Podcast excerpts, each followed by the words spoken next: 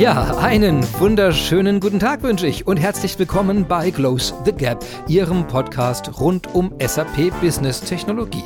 Egal, ob Sie gerade von München, Berlin, Wien, Zürich oder Stuttgart Zuffenhausen zuhören, wir klettern auch heute, wie jede Woche, in die Lücke der Woche, unsere Gap of the Week, also eine konkrete Herausforderung im Unternehmen und wie man sie damit löst.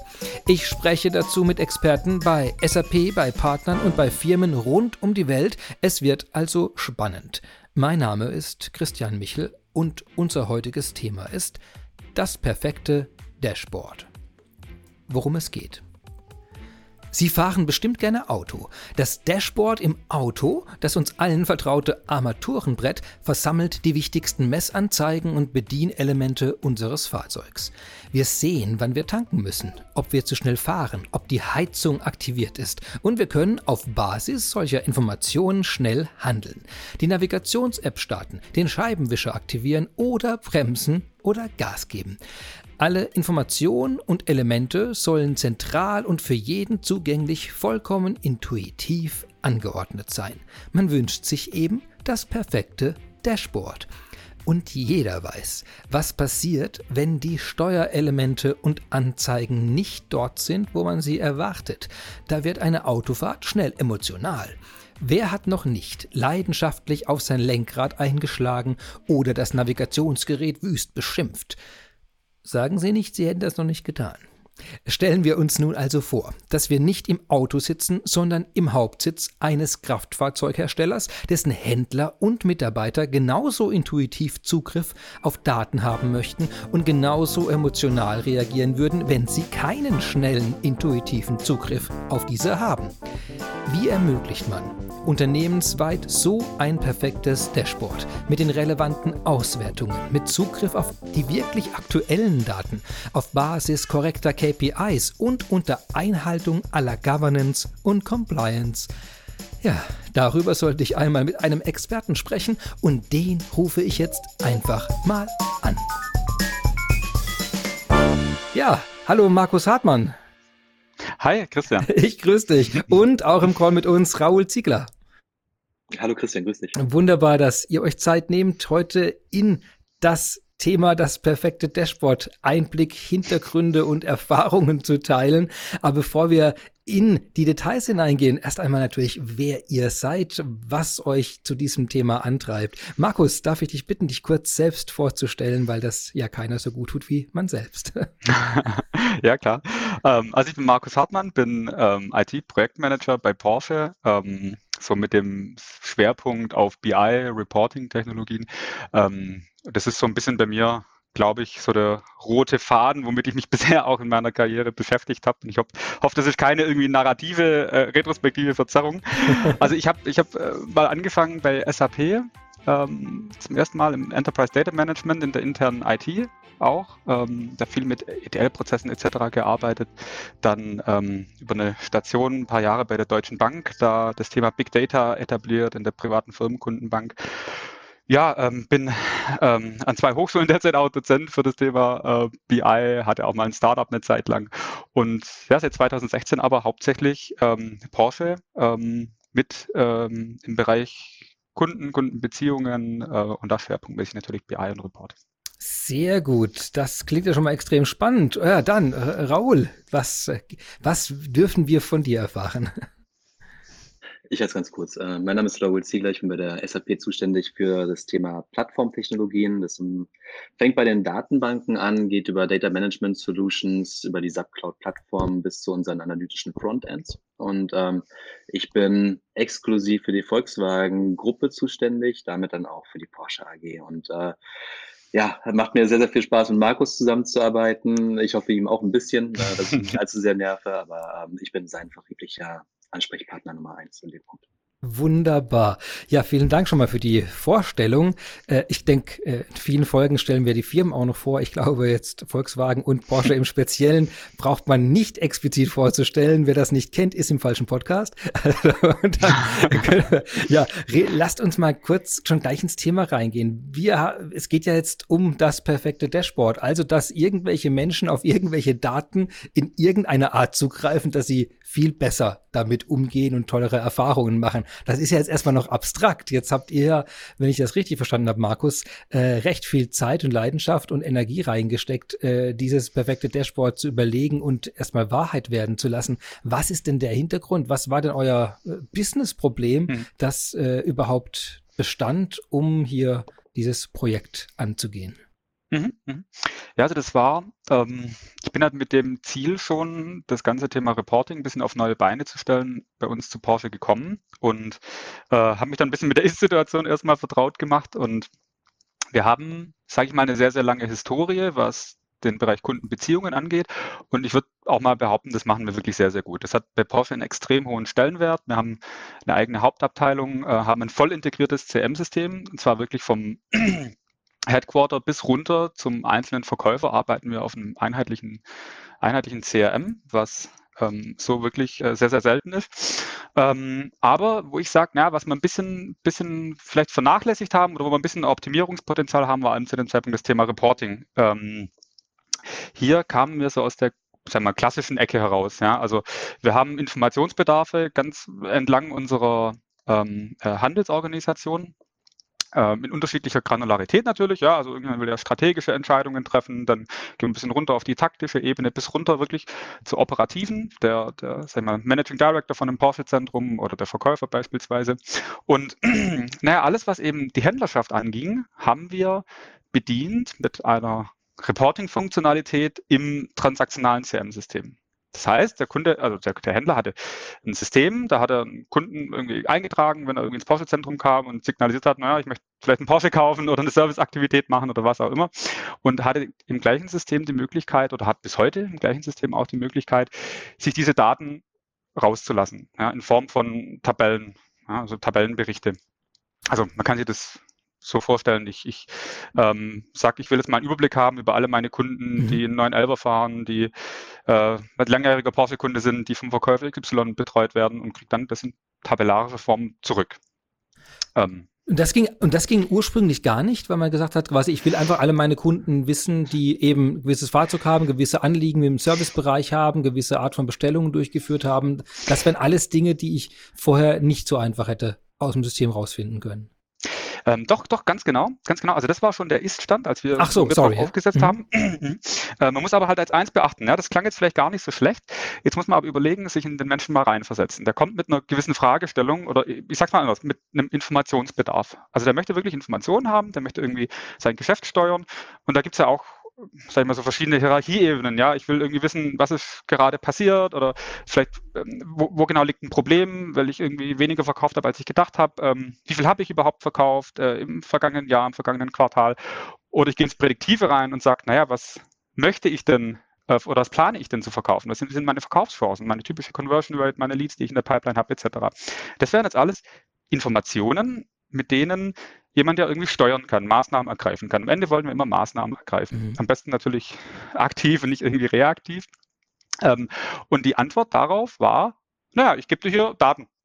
Und dann kannst du natürlich die selber irgendwie aggregieren. Ja? Ich habe dann irgendwie eine Liste mit Kunden und die müsste ich dann aggregieren zu, naja, wie viele waren das jetzt dann in Summe und wie viele Fahrzeuge 911er habe ich im letzten Quartal verkauft. Da müsste ich immer selber aggregieren, gegebenenfalls visualisieren. Ähm, also unsere Antwort auf den konkreten Informationsbedarf waren erstmal nur Daten. Ja? Und haben quasi jeden ah, damit alleine okay. gelassen, dann guck, was du daraus benötigst. Ähm, so, und jetzt kann man den Gedanken natürlich ein bisschen weiterspinnen. Ja? Also jetzt, soweit der Ist-Stand, jetzt mal völlig wertungsfrei. Ähm, aber das Ganze erfordert natürlich einmal unheimlich viel Zeit. Also auch alleine der Extrakt aus einem transaktionalen System, das jetzt nicht dafür gemacht ist, auf Massendaten zu arbeiten, äh, dauert sehr, sehr lang, also mehrere Stunden zum Teil.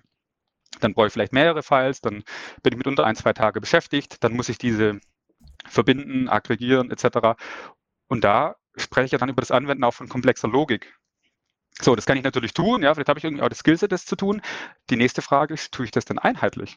Also wenn ich jetzt von potenziellen Kunden in der Pipeline spreche, rechnet der, der vielleicht im Markt in, weiß ich nicht, Spanien sitzt, das genauso wie der, der in Nordamerika sitzt beispielsweise, wenn das individuell berechnet wird. Sind die Logiken einheitlich. Ähm, und so bläht sich natürlich ein äh, riesen komplexes Problemkonstrukt irgendwo auf. Ja, ich habe brauche nötige viel Zeit, ich habe vielleicht falsche Daten, vielleicht äh, nicht einheitliche Daten, ähm, auf denen ich reporte, etc. etc.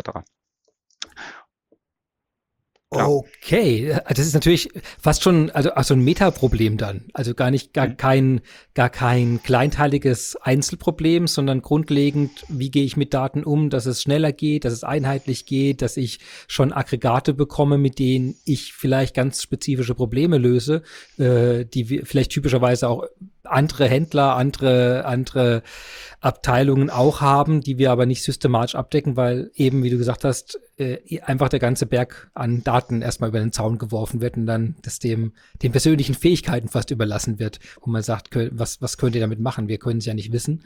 Ähm, was, äh, das heißt, und da ist dann wahrscheinlich von, vom, aus der Business-Seite gedacht, da werden ja dann Potenziale verschenkt dass man mhm, mhm. Kunden äh, nicht den optimalen Service anbietet, äh, zumindest auf der Planungsebene dann, wo man sagt, äh, was über größere Daten hinweg möglich ist. Gibt es da Beispiele? Ja, ja, ja, also genau. Also ich, ähm, also zunächst mal, ja, du hast natürlich völlig recht. Also wir ähm, sprechen nicht jetzt nur davon, irgendwie, ja super, ich zeige die Daten jetzt irgendwie noch passend an. Nee, dann müssen wir uns auch hier über das Gesamtkonstrukt Gedanken machen. Irgendwie muss ich ja die Daten erstmal mobilisieren. Ich habe sie heute eben in einem System, das für andere Zwecke gemacht ist. Ich muss die Daten entsprechend transformieren, also gerade so diese Berechnungslogiken. Ne? Ich muss sie vereinheitlichen. Wir haben während des Projekt Rollouts auch teilweise das Feedback bekommen, dass bei uns Marktnutzer angerufen haben und gesagt haben, ach so, so, so, so berechnet ihr das. Ja, das ist ja interessant. Ja. Mal gucken, dass wir unsere Logiken vereinheitlichen. Ähm, ähm, und dann irgendwann später rede ich dann über den Punkt, ja, so jetzt, jetzt kann ich die Daten ähm, ähm eben entsprechend aufbereiten, konsumierbar machen ähm, und anzeigen. Ja, und dann haben wir natürlich darüber hinausgehend, das ist ja irgendwie erst so, ähm, so die ersten Schritte, ja, wo man dann geht, dann geht es natürlich weiter. Ja, jetzt hat vielleicht aber jeder auch irgendwo einen anderen Informationsbedarf, ähm, wo ich gucken muss, naja, gehe ich eben der 80%-Lösung vielleicht, die ich irgendwie weltweit habe, gehe ich wirklich die 100%-Lösung zentral, macht das jeder selber, dann komme ich schnell in das Thema Self-Service, BI rein, ja. etc. Ähm, aber sorry, um nochmal ganz kurz zurückzukommen zu deiner, deiner initialen Fragestellung. Ja, wir haben damals natürlich auch argumentieren müssen, warum wollen wir so ein Projekt machen? Also das ist irgendwie ja, klar, dass, dass man Potenziale verschenkt, dass man auf, sage ich mal, nicht optimalen Daten steuert, äh, völlig klar, völlig offensichtlich. Ähm, aber die Frage ist natürlich immer, was ist der Business Case letzten Endes? Genau.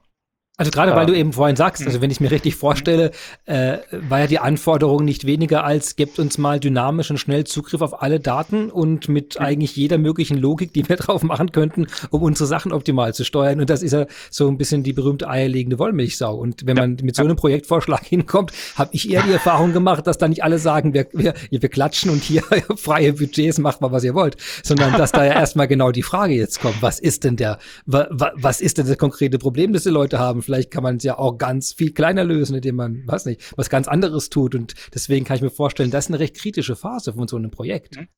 Nee, absolut, absolut.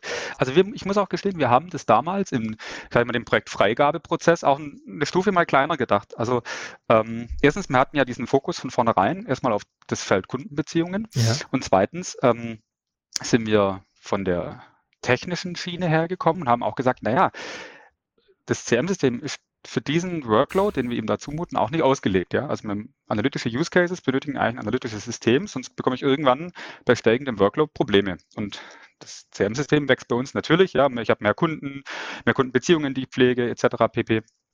Ähm, da haben wir irgendwann vielleicht ein rein technisches, technisches Muss-Projekt, sage ich mal, in dem, dem Originalsprech. Und zweitens, ähm, die Quantifizierung, sage ich mal, von dem Mehrwert. Jetzt habe ich das perfekte Dashboard, ich kann perfekt steuern, was ist denn der quantifizierbare Nutzen im Vergleich zu einem mittelguten Dashboard? Mhm. Kann ich nicht sagen. Ja, vielleicht gibt es Menschen, die das äh, rechnen können mit entsprechend mathematischen Verfahren. Ich könnte es nicht. Ähm, wir sind einfach hergekommen und haben gesagt, naja, wir haben mal geguckt, wie viel Zeit wird denn tatsächlich investiert in die Informationsaufbereitung auf Basis dieser Daten. Äh, und da gibt es zum Teil dedizierte Menschen, die nichts anderes tun, als Daten runterzuladen und eben wieder entsprechend aufzubereiten. Ähm, auch Verkäufer investieren da einen gewissen Teil ihres Tages eben da rein. Und da wie, habt ihr, wie, habt ihr denn, ja? wie habt ihr denn das rausgekriegt? Also ich finde es super spannend jetzt eben genau die Frage, wie geht man da vor? Weil natürlich mhm. ganz weil diese diese ganzen äh, Schatten Excels und äh, mhm. Möglichkeiten mit eben eigenen Analysen zu machen, das ist ja was was quasi äh, was ja fast versteckt stattfindet. Und ich finde es ganz spannend, wenn man sich jetzt die Frage stellt, das ist wahrscheinlich für alle eine Frage, wie wie könnte man denn da pragmatisch dran gehen, weil ich vermute mal nicht, dass ihr jetzt jeden Tag eine Stoppuhr, jedem eine Stoppuhr in die Hand gegeben habt und gesagt habt, ja, mach mal oder irgendwelche Tracking-Systeme, sondern äh, irgendwas Pragmatisches gemacht habt, um zu sagen, wie, wie kann man da eine Näherung dran kriegen, wie viel Zeit die Leute eigentlich in diese Alltagsanalysen reinstecken auf äh, die nicht optimierten Systemen. Mhm. Nee, nee, also bin ich ganz bei dir. Ich glaube, das Stichwort ist echt Pragmatismus. Ähm, also ich glaube, manche Sachen, die, also die könnte man vermutlich annähernd äh, mit extremer Genauigkeit messen, mit aber auch erheblichem Aufwand. Ähm, und ich bin ein Fan davon, einfach da ein möglichst simples Modell irgendwie anzulegen. Und da war es natürlich ehrlich gesagt extrem simpel. Na, wir haben die Leute einfach gefragt. Ne? Also wir haben eine Umfrage mhm. gemacht, also mehr oder weniger ähm, gestreut es ging die Pyramide quasi runter. Also wir haben quasi die Marktverantwortlichen angeschrieben, hey, gibt uns da doch mal Input. Die haben es quasi weitergestreut auf untere Ebenen und die haben natürlich verstanden, ja, das ist ja auch in denen ihren Interesse, möglichst Transparenz zu geben, dass wir möglichst viel Nutzen stiften können für die ganze Handelsorganisation. Ähm, nee, wir haben die Leute einfach gefragt, ja. Ähm, und jetzt würde ich davon ausgehen, gerade wie du schon gesagt hast, diese Schatten, Excels etc. pp, dass die Dunkelziffer vermutlich viel, viel größer ist. Ähm, weil faktisch, wir sind, klar, ich habe die Zahlen ehrlich gesagt nicht, auch nicht mehr richtig im Kopf. Ja. Ähm, wir haben ähm, recht wenig Zeit gehabt, die da investiert wird pro einzelne Person. Ja, jetzt muss man natürlich überlegen, das potenziert sich ja auf durch die ganze Handelsorganisation. Und ich spreche jetzt mal ins Unreine, ja, wenn jetzt jemand zehn Minuten am Tag irgendwie in Reporting-Zwecke oder in Datenaufbereitungszwecke investiert und ich spare ihm davon neun, weil ein Dashboard aufzumachen ist halt da und dann sehe ich die Daten. Ähm, davon fallen nochmal fünf hinten runter, weil er die fünf dafür zum Fenster rausguckt ähm, und vier Minuten investiert er wirklich ähm, ähm, wertschöpfend, also nimmt die Hand, ruft potenzielle Kunden an etc. Und ich lege nochmal eine geringere Conversion Rate an. Ja? Also der Tunnel wird quasi immer enger und ich berechne extra bewusst schlecht, komme ich trotzdem auf extrem hohes Potenzial, das man damit schöpfen kann. Nur durch die Zeitersparnis. Da rede ich noch nicht von einheitlicher Steuerung, vergleichbaren Daten, strategischen Entscheidungen, die wirklich relevant sind. Da rede ich noch auf unterster Ebene von der Zeitersparnis und der Impact ist einfach immens. Ja, das kann man ja, sich kaum vorstellen. Und es ist auch Zeit, die man, glaube ich, gar nicht so, die viele gar nicht so bewusst wahrnehmen, weil das, man ist ja recht beschäftigt, während man das tut. Und ich glaube, das mhm. unterschätzen manche auch. Also ich wäre wär auch meine Hypothese hier, dass wenn man jemanden fragt, dass man da eher sogar eine, eine zu geringe Zeitabschätzung mhm. bekommt von den Leuten. Und, und die zweite Ebene, die ich mir vorstellen kann, ist ja diese, die Verzögerung, die ja von allem, was davon abhängt, ja auch dadurch entsteht. Also wenn ich zehn Minuten mir morgen nehmen kann für die Berechnung, was wir danach an Maßnahmen abhängig davon machen, dann ist ja schon ein ganzer Tag verloren. Also obwohl ich quasi für die Berechnung vielleicht zehn Minuten investiere, aber alle Leute, alle Maßnahmen, die davon abhängen, sind ja quasi so eine Kettenreaktion, ja, dass alle, die wiederum mit den Zahlen arbeiten, ja wieder ihre eigene Schattenberechnung machen. Und dann hat man ja sogar, dann, dann, also ich glaube, dass ja. da hast du ein paar Multiplikatoren, recht starke ja. sogar drin, die noch viel mehr Zeit äh, äh, kaputt machen in dem Sinn, ohne den, die nicht mal in so einer Liste auftauchen. Also ich, ich glaube sofort, was du sagst. Sehr pragmatischer Ansatz, so zu machen. Und ich vermute auch, dass der Impact ist sogar noch größer, denen was anzubieten, als es äh, auf den ersten Blick dann scheinen könnte. Ja, absolut, absolut. Ich, ich, ähm, ich hoffe, ich, ich springe jetzt nicht dann zu arg vorne weg. Hm. ich sammle dich wieder ein, kein Problem, darfst du okay, überall hinspringen.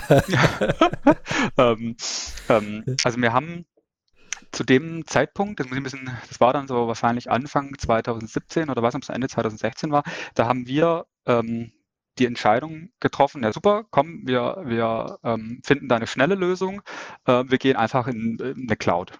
Ja. So, das hatte ich damals mit dem Fachbereich gemeinsam ähm, und haben uns überlegt.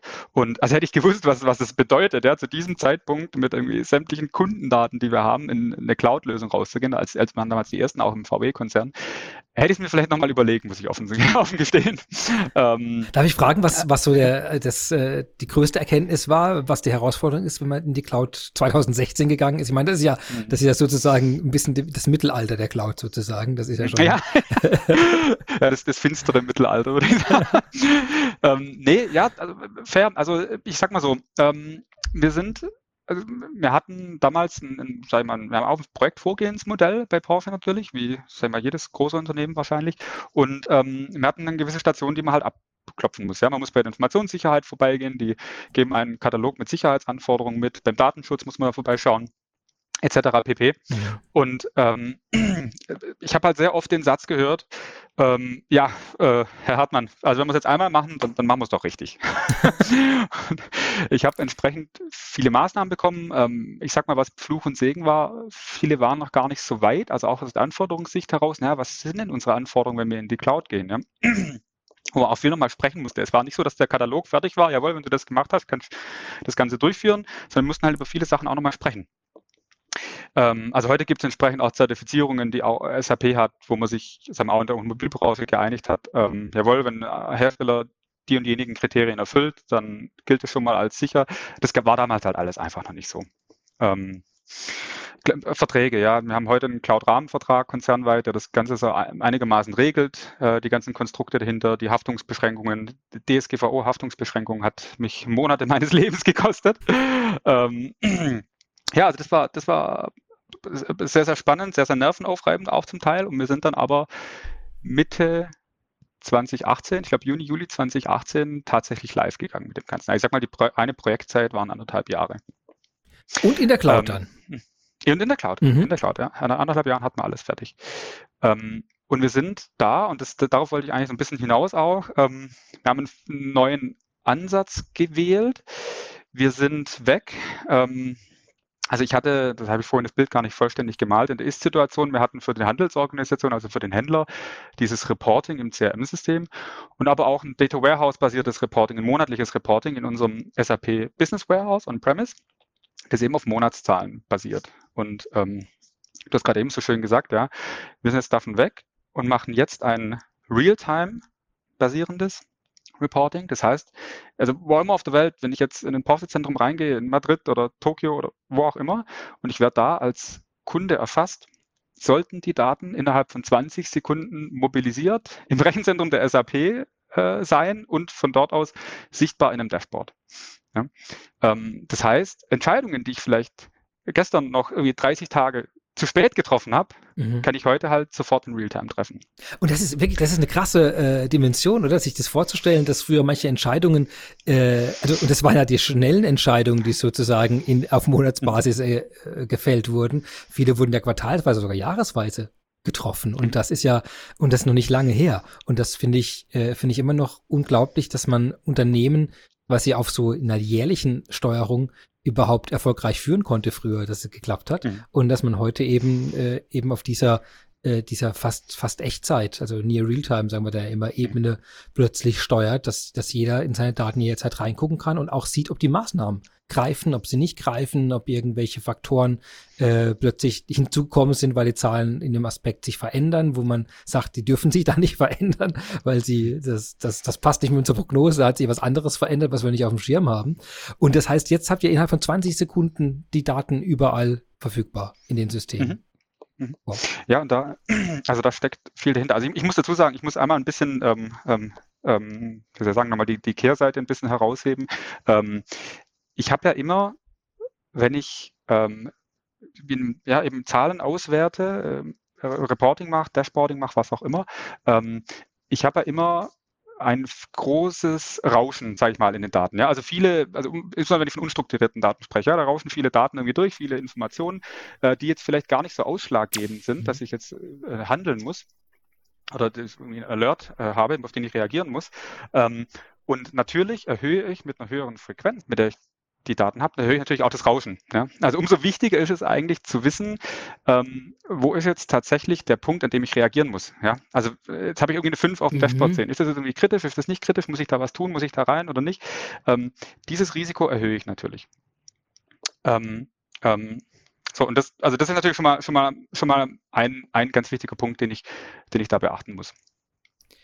Das ist aber jetzt, äh, nur dass ich es verstehe, das ist ja jetzt nicht spezifisch für die, für Daten, die in der Cloud liegen oder in dem Projekt. Das war ja vorher eigentlich auch schon so, oder? Ja. Dass man immer ein recht großes Rauschen in den Daten ja. hat. Was ja. hat sich jetzt in dem Projekt verändert dadurch? Nee, genau, genau, genau. Also das Rauschen hatte ich immer, ja. Ich habe halt früher viel weniger Punkte gehabt, an denen ich, ähm, ähm, ähm, an denen ich die, die tatsächlich gemessen habe. Ja, früher habe ich vielleicht einmal im Monat gemessen, heute messe ich mehrfach ah. untertägig, ja, das meine ich damit. Mhm. Und damit habe ich natürlich, bin ich viel anfälliger für dieses Rauschen. Ähm, und bei uns kommt noch ein, der zweite Aspekt dazu, sorry, da geht jetzt eigentlich, es geht jetzt Richtung, eher Richtung deiner Frage. Ähm, da kommt jetzt ein zweiter Aspekt dazu. Wir haben ähm, bei uns, ähm, und das ist einfach die, die, Art, wie wir das Ganze auch äh, modelliert haben, was, glaube ich, sehr besonders ist. Wir haben nicht nur die Daten schnell mobilisiert, sondern die gesamte Modellierung bei uns findet virtuell statt. Ja, im Hintergrund. Ähm, also wir nutzen HANA Calculation Views, also wir sind in der HANA Datenbank nativ unterwegs ähm, und haben die Daten eigentlich eins zu eins vorliegen wie im CRM-System. So, das ist jetzt, das klingt jetzt trivial. Man muss sich es wirklich vorstellen, für mich, also auch als Projektleiter, wir haben, ähm, äh, das war tatsächlich noch 2016, glaube ich, die Frage gestellt und SAP, na, wir wollen irgendwie Realtime machen, wir wollen irgendwie, dass die Daten sofort da sind, dass wir die Informationen sofort verfügbar haben, was brauchen wir denn da? Ähm, und da war die Aussage, naja, wir können sie auf Datenbankebene replizieren, dann haben wir eins zu eins die Daten aus dem Quellsystem und können drauf arbeiten. Super. Mhm. Als wir dann in die Umsetzung gegangen sind, haben wir mit verschiedenen Beratungshäusern gesprochen und der klassische Weg ist ja eigentlich nicht Tabellen eins zu eins zu replizieren, sondern über einen Extraktor zu gehen im Quellsystem. Was bedeutet ein Extraktor? Ein Extraktor hat jede Menge Logik, ähm, die irgendwie durchgeführt wird, die irgendwie durchlaufen wird und die laufen zum Teil die ganze Nacht, weil sie die Daten schon mal aufbereiten. Dann habe ich aufbereitete Daten in meinem Warehouse, auf denen kann ich natürlich viel, viel einfacher arbeiten, weil sie schon irgendwie zu dem Zweck passen, den ich sie haben will. Mhm. Wir haben dann mit mehreren Beratungshäusern gesprochen und irgendwie, die meisten haben zu mir gesagt, also Herr Hartmann, ohne, ohne Extraktor werden wir das eigentlich so nicht hinkriegen. Und ich hatte natürlich im Kopf, oh je, okay, wir haben äh, ein Commitment, wir haben ein Commitment, das Ganze in Realtime zu machen, auch im Fachbereich gegenüber. Ähm, und ähm, wir müssen es jetzt irgendwie so liefern, ja. Wir können jetzt nicht wieder mit einem Extraktor anfangen. Ähm, und dann tatsächlich ähm, haben wir mit unserem, unserem Dienstleister, in dem Fall MHP, also auch eine Tochterfirma von uns, Kollegen gefunden, die gesagt haben, naja, okay, jetzt probieren wir es mal aus. Ja, und tatsächlich. Also ich meine, so arbeiten wir heute. Ja. Wir haben eins zu eins die Daten, wie sie im CRM-System sind, wie sie im CRM-System Stunden zum Teil auch brauchen, um extrahiert zu werden und bauen darauf auf Realtime zum Abfragezeitpunkt unsere Dashboards auf. Wow. Das heißt, die 20 Sekunden sind also nicht nur in den Systemen der Replikation drin, sondern sie sind tatsächlich im, in der Analyse verfügbar. Also ich kann ja. in Echtzeit weltweit sehen, was welcher, sag mal, weiß ich, was welcher Händler jetzt gerade mit seinen Kunden macht. Ja, Habe ich das gerade? Das ist, das ist, das ist beeindruckend. Und das Ganze läuft jetzt äh, technisch, du hast jetzt die Hanna mal erwähnt. Mhm als, als Lösung. Jetzt äh, ist es ja mehrstufig. Wir haben jetzt ja über die Komponente jetzt unten, also wir haben ja zwei Ebenen. Das eine ist ja die Ansichtsebene, du hast vom, vom Dashboard mehrfach gesprochen, und unten jetzt die Daten, sag mal, Zugriffsebene und Speicherebene, wo, mhm. äh, wo es äh, du Hanna als Stichwort genannt hast. Willst du uns da noch ein bisschen sagen, was, wofür, wie zum ja. Einsatz kam? Okay, natürlich. Ähm, ich hoffe, ich kann das ein bisschen plastisch rüberbringen, ohne dass wir jetzt ein Bild im Podcast zeigen können, wie die Architektur aussieht. Ähm, man muss sich so vorstellen, wir haben ähm, drei CRM-Systeme, die wir nutzen, also für die weltweite Verteilung aus, aus ähm, Supportgründen, Betriebsgründen. Ähm, und dahinter hängen drei SAP SLT-Server. Also SLT-Server macht ja nichts anderes. Das äh, ermöglicht eine triggerbasierte Replikation. Das heißt, ich habe auf den Tabellen im CM-System einen Trigger sitzen, der wartet nur drauf, der lauscht, bis sich in der Tabelle irgendwas ändert. Dann feuert er die Daten los Richtung SLT-Server. So, und der pumpt die Daten quasi weiter Richtung, ich sag mal Richtung Waldorf, Richtung SAP. Und dort haben wir in der HANA Enterprise Cloud, ähm, also quasi in das ist so die Cloud Light, sage ich mal. Das ist eine Plattform as a Service von SAP. Dort betreiben wir ein BW4-System. Ähm, das ähm, wird quasi, sagen wir so, diese ganzen Basistätigkeiten etc., die übernimmt da eben, eben SAP. Also unser Footprint, was wir da tun müssen, um das System zu betreiben, ist recht klein. Ähm, äh, und das nutzen wir quasi als, als Warehouse-Lösung. Ja, Stand heute wir, das, aktuell wird es perspektivisch wachsen, also da kommen noch mehr unterschiedliche Fachbereiche mit rein. Ich mal so ein Business Warehouse ist ja sehr zentral ähm, ähm, gedacht. So, und das läuft natürlich auf einer HANA-Datenbank. So, jetzt sind die Daten, landen im BW-System. Ähm, äh, also haben wir eine Realtime-Datenversorgung auf Applikationsserver-Ebene. Ähm, arbeiten hier übrigens auch sehr, sehr eng mit der BW-Produktentwicklung zusammen. Ähm, da liebe Grüße an die Kollegen ähm, an der Stelle. ich gerne aus, ja.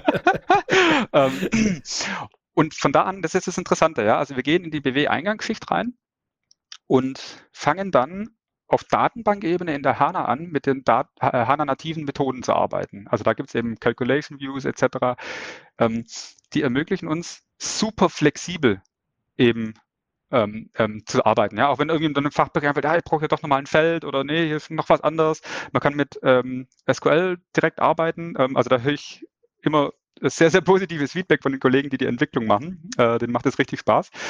Ähm, arbeiten quasi diese ganze Logik hier durch, teilweise auch sehr, sehr komplexe Logik natürlich. Und die Daten provisionieren wir, also die stellen wir nach außen wieder zur Verfügung. Da gehen wir zurück auf Applikationsserver-Ebene ins BW mit äh, einer BW-Query, sag ich mal, recht klassisch. So, mhm. das heißt, das ist die, sagen wir, die ganze Basis. Da habe ich wirklich die Informationen herausgearbeitet aus den Daten, die ich irgendwie nachher haben will oder nachher sehen will. Und da on top setzen wir eben auf mit der SAP Analytics Cloud. Okay, das heißt, jetzt kommen wir äh, auf die auf die Darstellungsebene, sag ich jetzt mhm. mal, weil natürlich, wenn man sagt, ja, ihr könnt über SQL selbst die Daten triggern und reinschreiben, da ist der Fachbereich natürlich erstmal nicht so glücklich, mhm. wenn man dann sagt, das macht ihr normal.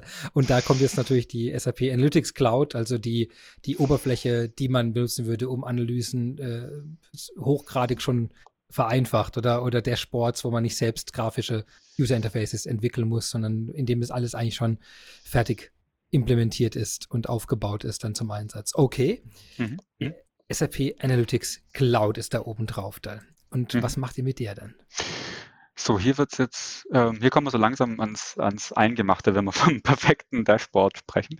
Ähm, also, wo fange ich an? Also am besten, wir haben, glaube ich, ähm, ich weiß nicht, kann der, der Raul bestimmt bestätigen, denke ich, einen sehr, na, was heißt speziellen Case. Ähm, also wir haben bei uns mittlerweile, also ich nehme vielleicht die Pointe vorweg, wir haben das Projekt natürlich abgeschlossen ähm, äh, mit dem Go Live 2018 und sind mittlerweile ein agiles Produkt, also im agilen Sinne. Wir sind einfach ein Produkt, das, ist, das da ist, das es gibt. Wenn, wenn quasi heute jemand sagt, na, ich brauche da ein neues Dashboard, dann kommt er zu uns und äh, unser agiles Team äh, arbeitet daran ja, in, in drei Wochenzyklen. Ähm, und genau das ist das. Wir haben ein zentrales Team, das quasi alle Informationsbedarfe irgendwie entgegennimmt, ähm, ähm, Daten modelliert, Dashboards baut und die eben einer sehr, sehr breiten Nutzerbasis zur Verfügung stellt. Also mir, das heißt, ihr habt, also ihr habt wirklich, äh, hm. weiß nicht, äh, wie groß ist das Team? Zehn Leute, 20 Leute? Was, was, was für eine Größenordnung ja, genau, haben wir da? Das, das, ja. das, schwankt, das schwankt auch so ein bisschen, aber so für ein gesundes, agiles Team, ja. Also wir haben mal, ich glaube, jetzt darf ich nichts Falsches sagen, ja. Also ich glaube, in Höchstform waren wir so 10, 10 12 Leute, ja. Genau, nur, nur eine Größenordnung eben. Wir mhm. reden nicht von 1000, nicht von 100, nee, wir reden nee, Größenordnung 10, 10, 20. Das mhm. ist so, äh, und die, die sind auch sichtbar nach außen also, wo man sagen kann, wir brauchen jetzt ein wir brauchen jetzt eine gewisse Information da drin. Wir brauchen ein, äh, in unserem perfekten Dashboard fehlt uns gerade eine Komponente, könnt ihr uns nicht was tun? Also quasi, da ist wirklich so ein Dashboard-Master-Team mhm. und dann äh, genau. da, kann da jeder hingehen. Mhm. Genau, genau. Das ist wirklich das, das Produktteam, also wo wir mal angefangen haben, auch nur mit, hey, Kundenbeziehungen für uns ist relevant, das sind wir mittlerweile auch äh, Kollegen aus dem Beschwerdemanagement, aus After Sales, ähm, die Kollegen, die unsere Contact Center betreuen, ja, die kommen alle mit ihren Informationsbedarfen. Wir haben, sag ich mal, ein ganz ich weiß nicht, in Anführungsstrichen klassisch äh, organisiertes Scrum-Team mit einem Product Owner, äh, IT-seitig, das bin ich. Ähm, wir haben einen Product Owner fachseitig und der vertritt es quasi so aus dem fachlichen Gesichtspunkt. Also normalerweise, wenn jetzt ein Fachbereich von außen kommt oder ein Markt ähm, mit einer Idee, die sprechen dann erstmal fachlich darüber, macht das irgendwie so Sinn, passt es zu unserem Gesamtprodukt? Also passt da jetzt das neue Dashboard oder diese neue Informationen, wo passt die denn hin, in welches Dashboard, wo macht es Sinn? Wird es quasi fachlich durchgesprochen? Ähm, und dann ist meistens so die nächste Stufe, ja, dann, dann setzt man sich zusammen, wir machen dann Grooming-Sessions mit dem ganzen Produktteam, sprechen das durch, macht das technisch Sinn, macht das fachlich Sinn, wie können wir das Thema vielleicht klein schneiden, ist riesengroß. Ähm, und dann wird es quasi in unsere Maschinerie mehr oder weniger vorne eingegeben und kommt hinten dran als Ergänzung quasi raus, ja, zum Gesamtprodukt. Von der Idee zum perfekten Output sozusagen. ja, genau. Sehr, genau. sehr gut. Und die, und die Analytics Cloud ist da äh, wirklich das zentrale Element dann, um diese Sachen zu realisieren? So, genau, genau, genau. Ähm, also ich sag mal so, genau, früher war das ja, ne, wobei ich will sagen, sagen Wildwuchs, ja, also man, jeder hatte vielleicht nochmal sein eigenes Tool, auch im, im Markt vielleicht draußen gehabt, ja, viele, viele haben mit Excel eben gearbeitet. Äh, zentral haben wir auch natürlich PDFs erstellt ähm, und heute soll das eigentlich alles münzen in der Analytics Cloud. Und, und das ist das, was ich vorhin meinte, so ein bisschen das Besondere. Also wir versuchen eben die perfekten Dashboards zu machen, die, und da sind wir wieder am Anfang, eher so 80 Prozent des weltweiten Bedarfs treffen. Weil das ist jetzt ein bisschen eine Grätsche, die ich machen muss. Ja? Ich muss auch hier wieder entscheiden, nehme ich es irgendwie pragmatisch oder bis, bis zu den 100 Prozent. Aber wenn ich zu den 100 Prozent gehe, habe ich eben sehr viele Märkte mit sehr heterogenen Anforderungen. Ja? Der eine Markt will hier nochmal eine KPI mehr, der andere vielleicht da, mhm. der andere dort. Ähm, naja, bediene ich alle mit einem Dashboard, erlaube ich jedem sein eigenes zu machen und dann rutsche ich doch wieder vielleicht in die Richtung ab, oh hoppla, wir laufen wieder auseinander, weil keiner mehr die Zentralen nutzt, die qualitätsgesichert sind.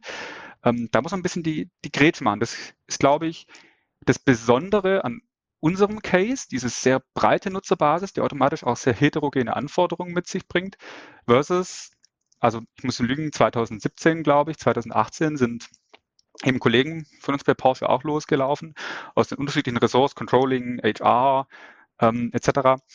Und da ist eigentlich genau andersrum. Die haben immer im Fachbereich wenige Power-Nutzer sitzen, die halt, wenn sobald sie die Daten haben, eben selbstständig auf der Analytics Cloud arbeiten ja, und für sich mhm. mehr oder weniger für sich und ihre Kollegen ähm, Dashboards bauen.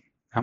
Da habe ich natürlich ganz, ganz, ganz, ganz andere Bedarfe. Das ist der Ablauf ein ganz, ganz anderer wie bei uns. Weil ihr eben so, so zentralisiert seid in dem Sinne, aber auch dadurch, glaube ich, ne, äh, bei manchen Sachen eben vielleicht an der Einzelanfrage vielleicht die auch leichter abweisen könnt, wo er dann hm. sagt, ja, das sind jetzt die 20 Prozent, die ehrlich, die braucht ihr nicht. Äh, oh, okay. Wenn das einfach wäre, ja. und dann schaut man in verständige Augen und nickend Menschen. ja. ja. Wahnsinn. Hm. Ja. Also da bin ich, da bin ich halt, und, und da, jetzt vielleicht auch nochmal die Brücke zu schlagen, da bin ich jetzt wirklich bei dem Thema User Experience auch. Ähm, da kommen wir so zu dem Punkt, naja, was unterscheidet denn das Dashboard von dem perfekten Dashboard?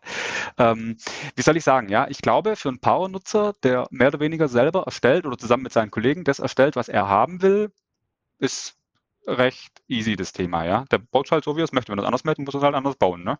Mhm. Ähm, bei uns dagegen, ich muss gestehen, ich habe das, habe da ein recht markantes Erlebnis gehabt, ähm, äh, gerade als wir so live gegangen sind. Wir hatten zum, also wir hatten natürlich auch Schwierigkeiten, auch mit der Authentifizierung beispielsweise. Ähm, ähm, da, da war irgendeine Komponente mal nicht verfügbar oder waren die Daten vielleicht nicht aktuell. Und da hatte ich mal auf dem Flurfunk so gehört, ja, da gibt es da irgendwie Probleme etc. Und wir hatten damals noch so einen großen Surfix, wo wir uns regelmäßig auch mit Marktvertretern getroffen haben. Und ich habe da die Frage gestellt, so, hm, also irgendwie, ich habe gerüchteweise gehört, dass unsere Verfügbarkeit nicht so toll wäre, aber ich gucke in unser Ticket-Tool rein intern, wo die ganzen Incidents auflaufen, das ist irgendwie leer. Das passt doch jetzt irgendwie nicht so richtig zusammen. Ähm, ähm, und da hat mir ähm, eine Marktvertreterin äh, erklärt, naja, man muss sich einfach mal vorstellen. Jetzt habe ich den Menschen draußen im Porsche-Zentrum, der tatsächlich einfach Fahrzeuge verkaufen möchte. So, der will jetzt nicht irgendwie fancy, ein cooles Tool für irgendwas, sondern der will halt seine Autos verkaufen. So, und der kriegt dann halt gesagt, hey cool, wir haben hier ein cooles Tool, da kannst du noch besser Autos verkaufen. Und dann wird er das auch ausprobieren. Aber wenn es halt nicht geht, na gut, dann macht, klappt er seinen Laptop wieder zu und verkauft weiter Autos, ne? Genau, der gibt auch keine Rückmeldung. Der sagt ja. einfach, ich habe ich hab eine faire Chance gegeben, ich habe es einmal aufgeklappt, es hat nicht funktioniert und ich werde es wieder weglegen. Ja, ja, das ist, das ist. Mir ging es witzigerweise am Anfang so, als die iPads so langsam auch bei uns im Unternehmen immer weiter verbreitet mhm. wurden und wir benutzt haben, was für Apps da drauf sind. Und ich habe das, ich habe das sehr schnell wieder weggelegt, weil ich gemerkt habe, dass ich immer parallel arbeite. Ich habe nie mhm. nur eine App offen, ich habe immer mindestens zwei Sachen offen. Mittlerweile können die iPads ja das äh, auch machen, aber am Anfang ging es ja nicht. Du konntest immer nur eine App haben. Und für mich war das ganz schnell klar, okay, wenn ich nicht zwei Apps nebeneinander öffnen kann, ist der Use Case iPad für mich gestorben. Und mhm. dann habe ich das, glaube ich, zwei Jahre lang auch nicht mehr angefasst. Nicht, also privat dauernd, aber im Unternehmenskontext habe ich es für mich, habe ich keine Funktion mehr gesehen, weil ich eben immer Daten von A nach B oder Einträge von A nach B, wenn ich mhm. eine Mail geschrieben habe, musste ich ein Bild von irgendwo einfügen und das wollte ich nicht mit diesen kleinen Knüppelmenüs da machen. So habe ich gesagt, nee, ich habe da, ich habe einen Ordner rechts, wo die ganzen Bilder drin sind und ich habe links mein, mein Outlook offen oder was auch immer und ich mhm. ziehe die Sachen dann in Masse da rein und dann schiebe ich das weg und dann bin ich fertig. Oder bei Excel das gleiche. Ich habe nicht nur in Excel gearbeitet, sondern ich habe in Excel gearbeitet und währenddessen irgendwas anderes noch offen gehabt zum Recherchieren, um irgendwelche Berechnungen parallel zu machen und beim Programmieren das gleiche. Ich lese irgendwo nach und hab programmier währenddessen. Oder das, also dieses Szenario, dass es nur einen Screen gibt, der hat für mich das komplett getötet am Anfang. Und ich habe da auch nie jemandem geschrieben. Und gesagt, nee, ah, mach das doch mal so, bau das doch mal so. Ich habe gesagt, nee, zukla gut, zuklappen ging da ja gar nicht. Also ich habe es weggelegt. Und dann war es das auch erstmal für eine ganze Weile für mich, weil ich gemerkt habe, hey, can, can Eigenschaft nicht da. Und wenn du jetzt sagst, die mhm. Verkäufer, Kernfähigkeit, ich verkaufe damit mehr, ist nicht gegeben, tut mir leid, kommt mal nächstes Jahrzehnt wieder. Das ist, ja, das ist, das, ja, da, da finde ich mich auch natürlich absolut wieder, ja, klar. Also ähm, ähm, vielleicht, vielleicht nochmal ein ergänzendes Beispiel, wenn wir den Faden so ein bisschen weiterspinnen. Also wie reagieren ja. Menschen da auch ähm, e-, emotional auf solche Fehler? Ähm, wir haben bei uns ähm, also zum Beispiel, ja, da haben wir es irgendwie soweit gehabt. Also jetzt sind viele, viele Märkte sind da echt auch massiv dahinterher, das noch weiter zu forcieren, dass es weiter genutzt wird. Und wir hatten mal ein äh, Issue in der SAP Analytics Cloud, das finde ich sehr, sehr verdeutlicht, worüber sprechen wir, wenn wir wirklich eine ganz ähm, ähm, äh, smooth äh, User Experience quasi haben wollen. Ja? Ähm, mhm. Und zwar, es war früher so, wenn man, also wer die Analytics Cloud kennt, ja, man hat eben eine Oberfläche, da sind verschiedene Kacheln ähm, mit, also ich habe meine Favoriten zum Beispiel in der Kachel, ich habe vielleicht einen Auszug von einem Dashboard in der Kachel, also ich kann das schon den eigentlich sehr gut gestalten, individuell für mich, damit ich genau die Informationen hervorhebe, für die ich eben, die, wo meine Aufmerksamkeit brauchen, wo ich weiß, ah ja, super, mhm. die Zahl brauche ich immer da, weil da kann sein, da muss ich reingucken. Naja, wie dem auch sei, das Ganze kann man auch andersrum machen. Man kann äh, diese Kacheln auch wegdrücken. Was mir gar nicht so richtig bewusst war, weil es gibt ja jetzt keinen Grund, irgendwie alle wegzudrücken. Auf jeden Fall, der erste bei Porset, dem das aufgefallen ist, das war ein äh, Händler tatsächlich, äh, ich glaube in Großbritannien, ich weiß gar nicht mehr genau. Und ähm, das gab dann so eine Kaskade. Also der hat seinem Marktvertreter geschrieben, seinem Regional Manager, äh, und er hat alle Kacheln weggedrückt, hat sie nicht mehr hergekriegt und stattdessen sieht man da so ein, so ein Stecknadelsymbol, das irgendwie einen anschreit, ja. bitte klick mich doch an. Aber wenn man dann draufklickt, passiert nichts. Es war nicht gedacht, dass man da draufklicken kann. Ja? Also der hat gedacht, die ganze Analyse Cloud bei ihm ist kaputt. hat er seinen Regional Manager angeschrieben, ey, das Ding ist kaputt, ich kann nichts mehr machen und wie setzt man das zurück? Ähm, der konnte sich auch nicht helfen und dann ging diese Kaskade irgendwann bis zu mir, wo es dann hieß, so, hey, das kann doch nicht sein, dass ein Endanwender da das Ding einfach so kaputt machen kann.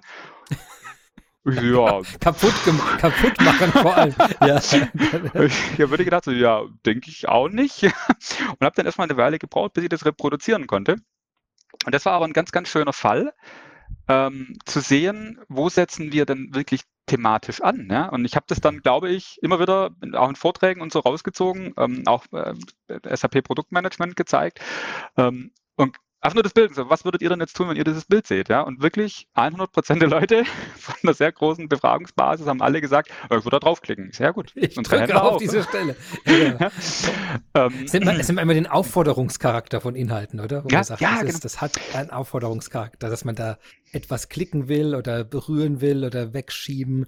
Und mhm. da muss ein Designer darauf achten, dass das nicht. Aber es gibt immer ein paar Leute, die es einfach trotzdem, die auch einfach alles anklicken, glaube ich. Für die hat einfach die ganze Welt einen hohen Aufforderungscharakter, was Berühren anbelangt. Das kennt mhm. man in Läden, kann man es manchmal, manchmal beobachten, wenn Leute durch, durch Einkaufsläden gehen, die, die alle Objekte, die von Interesse sind, in die Hand nehmen. Jeder mhm. Joghurtbecher wird hochgenommen, wird angefasst, wird, wird gedreht und, äh, und äh, manche Leute, die fassen fast nichts an. Und ich glaube, das ist natürlich im virtuellen manchmal noch schwieriger oder in solchen digitalen Welten, nicht virtuell, digital.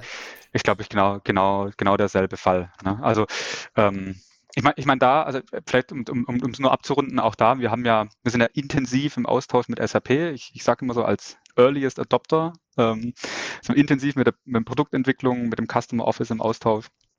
Und ähm, die haben als das Feedback auf unserer Seite kam, das sofort aufgegriffen. Ähm, also damals die, die Kollegin, die uns betreut, die Anja, also auch liebe Grüße an der Stelle, war, äh, war äh, ich, ich glaube aus anderen Gründen auch tatsächlich in Vancouver, auch bei der Produktentwicklung hat es adressiert und ich glaube, diese Stecknadel, die war zwei Monate später oder ein Monat später war die verschwunden und jetzt gibt es da sehr, sehr hilfreiche Knöpfe. Also wer die Analytics Cloud nutzt, kann es gerne testen. Da gibt es schöne Knöpfe, die gibt es aufgrund von diesem einen Händler in Großbritannien, der bei uns in diese Falle reingelaufen ist. ähm, ja. Die Porsche-Regler. Ja. Die, eine große Success-Story, ja. Ähm. ja.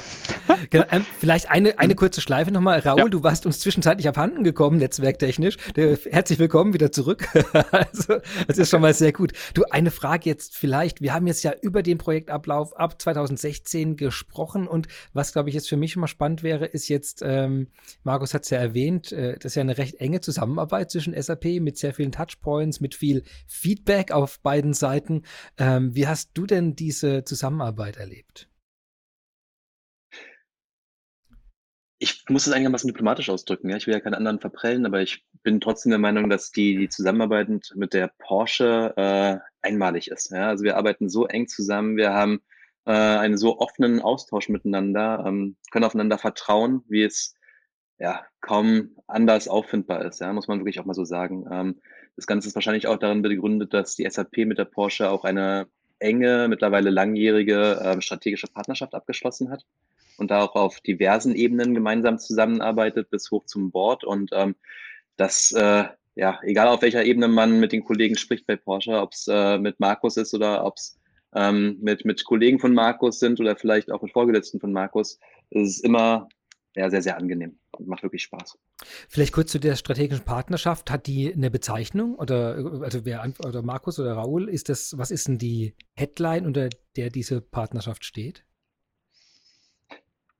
die erfolgreiche Zusammenarbeit für die Zukunft und beide Unternehmen dann also, auch in der also Zukunft also ganz, ganz allgemein. für die okay. Digitalisierung. Ja. Ja. also es hat jetzt keinen speziellen Namen oder keinen speziellen Titel, aber es soll beide Unternehmen auf dem Weg zur Digitalisierung und auf dem Weg zur äh, erfolgreichen Bearbeitung der jeweiligen Märkte natürlich voranbringen. Okay, super.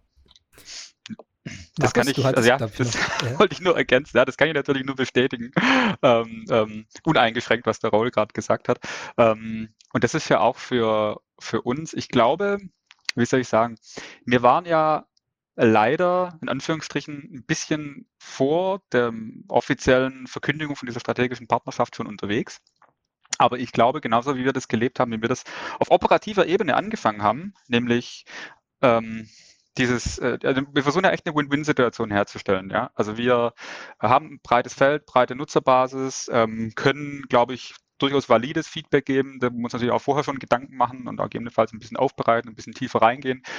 Ähm, wir haben Unterstützung von SAP, die da echt flexibel ist und hilfsbereit ist und sagt, okay, super, das könnten auch irgendwie andere Kunden nutzen, was können wir denn da machen? Ähm, ich meine, so, so haben wir eine Win-Win-Situation, die wir weitertreiben und irgendwann kam es halt auch zu dieser strategischen Partnerschaft, wo unsere Chefs quasi dann auch zusammengekommen sind und das beschlossen haben. Äh, und darauf zielt es natürlich auch ab. Ja? Also wir steuern auch da zum Teil auch in der Entwicklung Prozess-Know-how ein, das wiederum in, in der SAP-Standardlösung auch einfließen kann. Ähm, und ich glaube, das ist wirklich, wirklich eine, eine super Geschichte, ja, die wir da machen. Jetzt haben, jetzt gibt es, du hast die verschiedenen Ebenen vorhin beschrieben, eben die verteilten CRM-Systeme, wie es dann das BW vor HANA zusammengeführt wird, dann auf der Analytics Cloud oben äh, quasi das perfekte Dashboard von euch auch in einem agilen, iterativen, immer, immer aktiven Prozess weitergeführt wird. Das Ganze mit immer noch heute, bis heute mit einem sehr engen Austausch mit SAP, dass man eben mit dem roten Telefon anrufen kann, wie du sagst, der strategischen Partnerschaft und sagt, hey, da, da ist ein Knopf, der stört, mach den mal weg. Und dann, und dann geht man auch in den direkten Austausch. Jetzt haben wir ja angefangen mit der Überlegung, was ist denn der Business Case jetzt? Jetzt habt ihr, das Projekt läuft ja jetzt. Ich, also verzeih mir, wenn ich jetzt nochmal den Kreis da an den Anfang äh, schließe. Äh, jetzt, also es läuft ja heute. Leute haben jetzt dieses Dashboard, ihr habt die Datenlandschaft ja in, äh, in einer Art zusammengeführt und vereinheitlicht und äh, konsolidiert, möchte ich fast sagen, äh, dass die Leute das alles machen können, was ihr vorher nur vermuten konntet, dass es ja hier aufgrund der Arbeitszeit, der, des Zeitinvestments, das die Leute für eigene Analysen haben, der Unabgestimmtheit haben, hat man das jetzt in den Zahlen äh, beobachten können oder im Feedback kommen Leute, kriegt ihr, Mhm. kriegt ihr Mhm. Körbe mit, mit Dankeskarten? wie, wie, wie, wie kann ich mir das vorstellen, wenn es jetzt, äh, wenn so ein Projekt jetzt dann schon so weit jetzt gekommen ist, wie, wie reagieren da Leute? Ich kann mir auch deshalb vorstellen, weil am Anfang ja oft bei Änderungen ja erstmal auch eine gewisse Abwehr oft da ist, weil die Leute ja Mhm. irgendwelche Werkzeuge vielleicht nicht mehr verwenden können und der Nutzen ja vielleicht erst aus dem systematischen Umsetzen. Ihr habt ja viel vereinheitlicht auch, wie du sagst, 80 Prozent. Und da, Ja. äh, da kann ich mir vorstellen, dass das Feedback gemischt ist, äh, das da kommt und dass manche Sachen vielleicht sich überraschend gut und manche Sachen dann vielleicht sogar als überraschend herausfordernd noch rausgestellt haben bei dem Rollout, sag ich mal. Ui. Also das, also die, also deine, deine Fragestellung öffnet ein sehr, sehr weites Feld. Ähm, Ja. Ich würde es mal ein bisschen ähm, zerlegen, ja. Also ich meine, ja, wir haben tatsächlich Probleme, wo wir kämpfen, kämpfen. Ich habe vorhin schon mal ein bisschen äh, angeteasert, auch das Thema Self-Service BI, ähm, wo wir heute noch sagen wir so, nicht so richtig eine Antwort eigentlich gefunden haben, wie wir das ausprägen wollen. Ja? Also diese Grätsche zwischen, ich lasse wieder alle Pilze im Wald wachsen versus, nee, nee, nee, ihr müsst meinen Standard nehmen und dann bauen sie vielleicht ein mhm. separates System auf. Ähm, das ist wirklich eine Gratwanderung, da sind wir aber noch, ja, da sind wir noch gar nicht so weit, ja. Das ist wirklich ein Prozess, ja. Und, und für mein Verständnis, Self-Service BI im Sinne dann, dass es doch Anfragen oder immer noch überraschend viele Anfragen gibt, dass man ein anderes System parallel aufbauen will oder dass man in dem, was ihr bereitgestellt habt, noch mehr Freiheiten haben will, um seine eigenen Reports zu bauen, eigene Dinge da zu implementieren ja. drin. Ist das zweite, ist das, oder? Genau, genau, genau, genau. Und okay. ähm, also da nur als Beispiel, ja, also das ist eigentlich der Part, den ich jetzt nach hinten parken wollte, aber dann gehen wir zuerst Entschuldigung. Den ein. ähm, nee, genau, also wir haben ähm, einen ganz wichtiger Aspekt, auf den ich auch selber persönlich gepocht habe. Ähm, wir haben ein zentrales KPI-Dictionary aufgebaut im Rahmen des Projekts. Also jede KPI, die gebaut wurde, muss Teil dieses Dictionaries sein, wo ich gewisse Informationen habe. Also wie ist sie mal fachlich definiert? Wo kommt sie eigentlich her? Ähm, wer ist Owner dieser KPI und so weiter und so fort. Ähm, und da pflegen wir natürlich jetzt, also das ist ja wirklich alles qualitätsgesichert, ja. Da haben wir eine fachliche Definition, technische Definition, das wird alles genau dort gemacht, ja. Von unserem Produktteam, das genau weiß, wie sind unsere Prozesse, wie sind unsere Vorgänge und so weiter.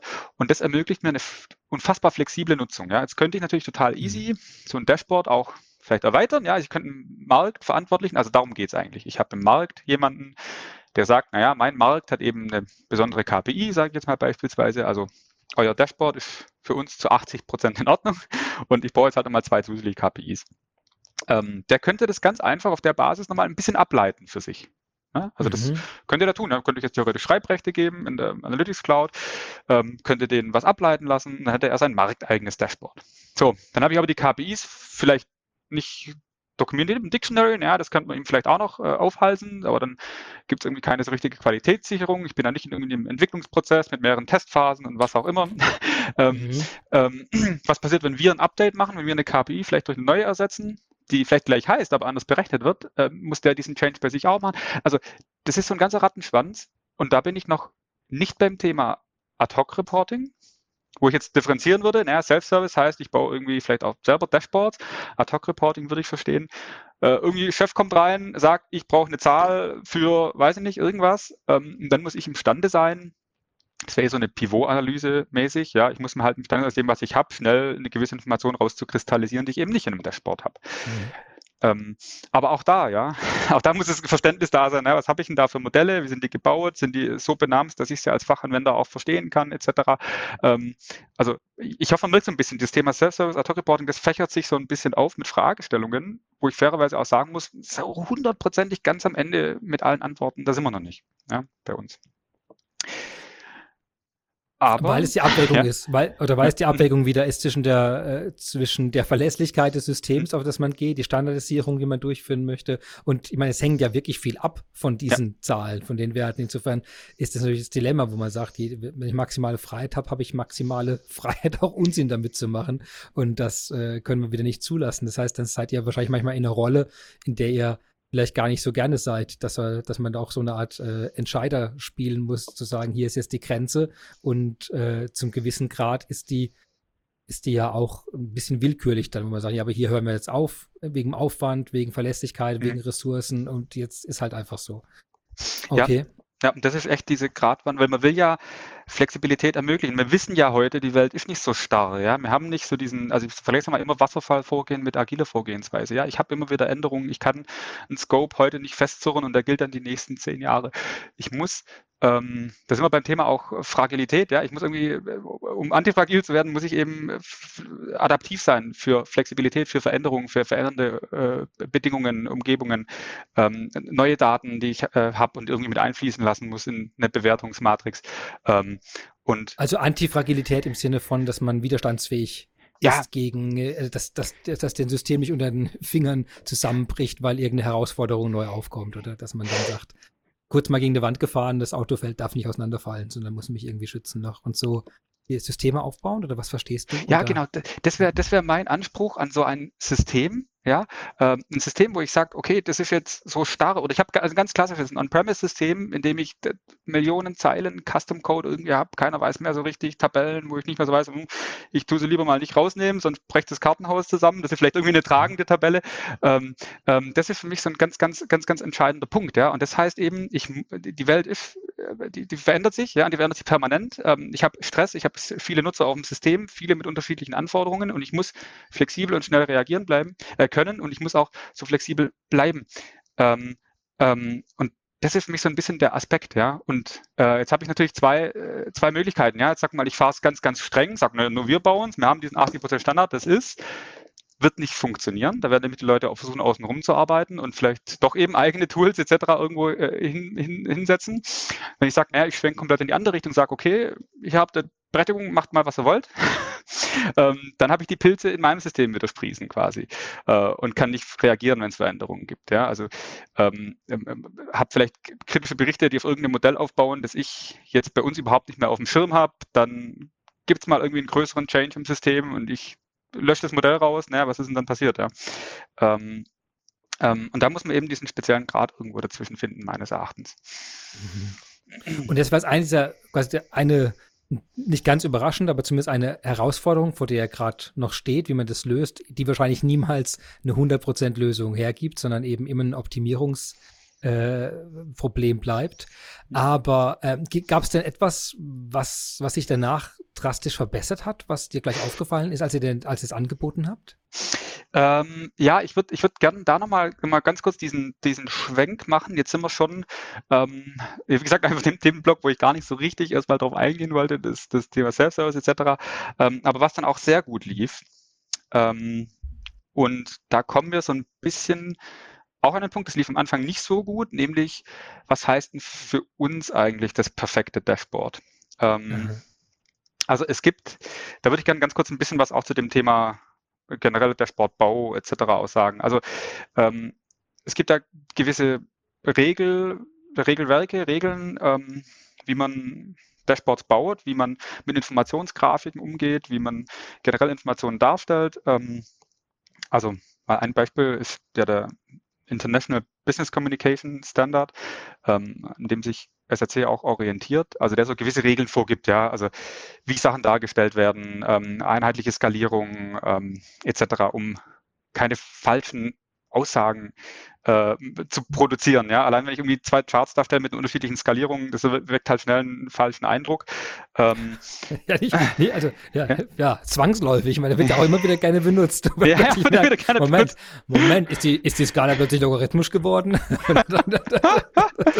also, es ist, es ist ja. tatsächlich, also ich habe auch, ähm, das ist unter anderem auch was, was ich in meiner Vorlesung, ähm, die ich halte, parallel äh, verwende. Ähm, es gibt da bei Wikipedia auch einen eigenen, einen eigenen Artikel drüber, ja, über Misleading Charts. Charts. Ähm, wenn man mal ein bisschen mhm. googelt, da findet man tausend Beispiele, wie halt wirklich auch zum Teil in Mediensachen komisch dargestellt werden. Ähm, und naja, wie dem auch sei, ja, also da gibt es gewisse, ich sag mal, das sind Hygienefaktoren. Ne? Also dies mhm. muss ich einhalten, um überhaupt mal äh, Daten akkurat darzustellen. So, und da würde ich, das ist, ich glaube, das ist so ein bisschen wie so eine, wie soll ich sagen, Maslow'sche Bedürfnishierarchie, ja. Also ähm, was sind meine Ansprüche an das perfekte Dashboard? Naja, erstmal müsste es irgendwie verfügbar sein. Ne? Wenn nichts da ist, dann habe ich nichts, ja. Dann müssten die Daten hoffentlich irgendwie auch stimmen und richtig sein. Ja? Dann müsste es vielleicht irgendwie auch performant sein. Ähm, und das sind aber alles noch so diese Sachen, das muss man einfach mal voraussetzen. Ja. Man hat jetzt ein bisschen gemerkt, jetzt wir reden ja schon eine Weile, ja, akkurate Daten, konsistente Daten ist nicht unbedingt ein, ein, ein, ähm, gegeben. Ja, davon kann ich nicht unbedingt ausgehen, dass es einfach der Fall ist. Ähm, aber on top, und da kommt für mich so dieser ganz wichtige Aspekt, wir sprechen ja immer über Menschen. Ja. Wir reden, und Menschen bedeutet vor allem auch äh, Emotionen. Ähm, und es ist nicht damit getan, man kennt das ja aus dem Privaten oder früher, also ich glaube, ich kann es ich als Beispiel ja nennen, ja. Äh, früher war es ein bisschen die Maßgabe, wenn man sich auch eine Sub-GUI anguckt, nee, nee, nee, das muss nicht gut aussehen, das, aussehen, das muss funktionieren. Ja. Und äh, das funktioniert nicht mehr, glaube ich. Ich glaube, also man sieht es auch an, an äh, SAP-Produkten wie Analytics Cloud, wie Data Warehouse Cloud, ähm, da ist auch SAP mittlerweile ganz, ganz anders unterwegs. Ja. Das muss der Mensch über Emotionen gesteuert und ich muss dieses Dashboard gerne aufmachen. Ich muss das Dashboard gerne öffnen und sagen, mhm. ja, ich will das nutzen, ich habe da Bock drauf, ähm, damit es auch tatsächlich nachher passiert, ja. Damit der Verkäufer, der das Laptop zuklappt, sagt, ah, das sah aber so cool aus, komm, ich mach das nochmal auf und guck doch nochmal rein. Und so abends geht heim, isst was, nimmt sich einen Wein, setzt sich hin, klappt das Dashboard nochmal auf. Das ist einfach, das, Netflix, nein, das mache ich heute nicht, ich mach Dashboard auf. und genau. Verkaufen ist auch nicht mehr so wichtig, Hauptsache das Dashboard sieht nice aus. Ja, ja, ja. Nee, aber ich glaube, das ist, das ist aber schon, äh, schon ein Aspekt heute, dass wir, glaube ich, das mhm. sind ja auch Aspekte, die aus dem, quasi aus dem Consumer, aus dem Unterhaltungssektor ja immer weiter bei uns reinkommen. Also es ist schon wahr. Also ich glaube, die Leute haben einen höheren Anspruch. Auch äh, Entertainment ist da zu hoch gegriffen, aber eben, dass man positiv stimuliert wird, während man etwas tut. Ja. Dass da, dass die Farben einen ansprechen, dass man sich nicht zu sehr konzentrieren muss die ganze Zeit, dass das Wichtige groß ist, das Unwichtige kleiner, dass man Dinge strukturiert bekommt. Und das sind ja schon, ich glaube, das ist schon sehr anders als, äh, aber auch einfach, weil die Masse an Informationen ja auch einfach eine ganz andere ist, als die früher dargestellt werden musste auf den Sachen. Und das ist genau, und da, da jetzt kommen wir genau so ein bisschen ans, ans Eingemachte, sage ich mal. Das ist meines Erachtens genau dieser Punkt. Ähm, also wir kommen, also das habe ich jetzt auch, das rede ich jetzt nicht nur von Porsche, ja, das habe ich immer wieder beobachtet. Man kommt empirisch auf meiner Erfahrung basierend, äh, doch von 80 Prozent eigentlich immer aus irgendwie den Tabellen heraus, irgendwie von Excel raus. Ähm, so, das heißt, man hat meistens dann irgendwie jetzt ein cooles Werkzeug, ähm, das eben viel, viel mehr kann, unterschiedliche Visualisierungstypen kann und so weiter und weiß gar nicht so richtig so, ja, was kann, was kann denn das jetzt alles? Was macht man denn damit? Ja, also habe ich schon mal irgendwie gar nicht so konkrete Anforderungen. Was will ich denn irgendwie haben? Ja, vielleicht so ein Balkenchart oder keine Ahnung. Und da bin ich auf der Ebene, die Informationen zu transportieren, ja schon mal unterwegs und muss mir dazu Gedanken machen. Ja, da gibt es irgendwie, ja, es gibt ja also zig Effekte, ja. Es gibt diese Gestaltprinzipien, wo ich weiß, naja, wie ordne ich das eben an? Wie, wie mache ich das eben? Ähm, das Gehirn schaltet, wenn was irgendwie rechts oben ist statt links unten. Da gibt es mhm. gewisse, gewisse äh, Punkte, das, da spreche ich äh, das ikonische Gedächtnis an.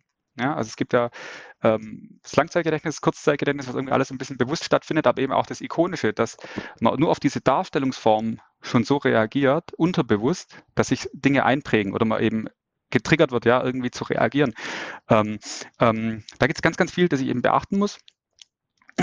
ähm, und zum Beispiel gibt es ja noch andere Themen, ja, Anchoring-Effekt, also ich weiß nicht, also als Beispiel, ja, da gab es ja, ich glaube, das klassische Experiment man lässt Leute irgendwie ihre Telefonnummer sagen ähm, und fragt sie danach zu irgendeiner Statistik und jeder, der irgendwie hohe Zahlen in der Telefonnummer hinten hatte, gibt einen höheren Schätzwert ab, ja, als die, die irgendwie niedrige Zahlen hatten, geben einen niedrigen Schätzwert ab.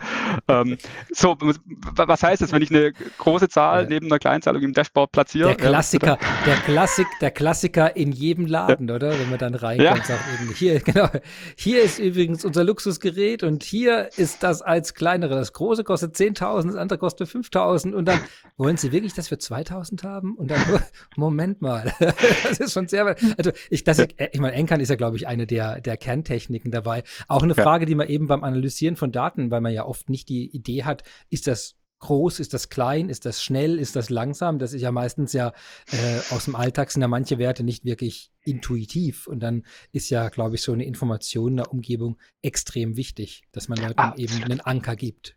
Absolut, absolut. Denn da sind wir auch beim Thema Referenzwerte, ja. Also ich, ich, ich sehe eine 5 auf dem Dashboard, ja. Ist die gut, ist die schlecht? Also, oder vergleiche ich die vielleicht zum Vorjahr, zur Vorperiode, zum Vormonat oder habe ich Zielwerte, ja? Steuere ich gegen ein Ziel, ja? Bin ich gut oder schlecht in meinem Ziel?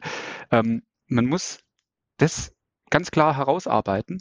Und ein, also ein Thema, wo ich, wo ich da auch noch sehe, äh, auch ein Klassiker, ja, das Thema Overconfidence. Ähm, normalerweise, der Mensch neigt ja dazu, also ein Narrativ für sich Geschichten irgendwie zusammenzuspinnen. Ja, man hat irgendwie vielleicht so eine Hypothese im Kopf, naja, ich denke irgendwie, das läuft jetzt irgendwie ganz gut oder ich denke, nee, das läuft irgendwie ganz schlecht.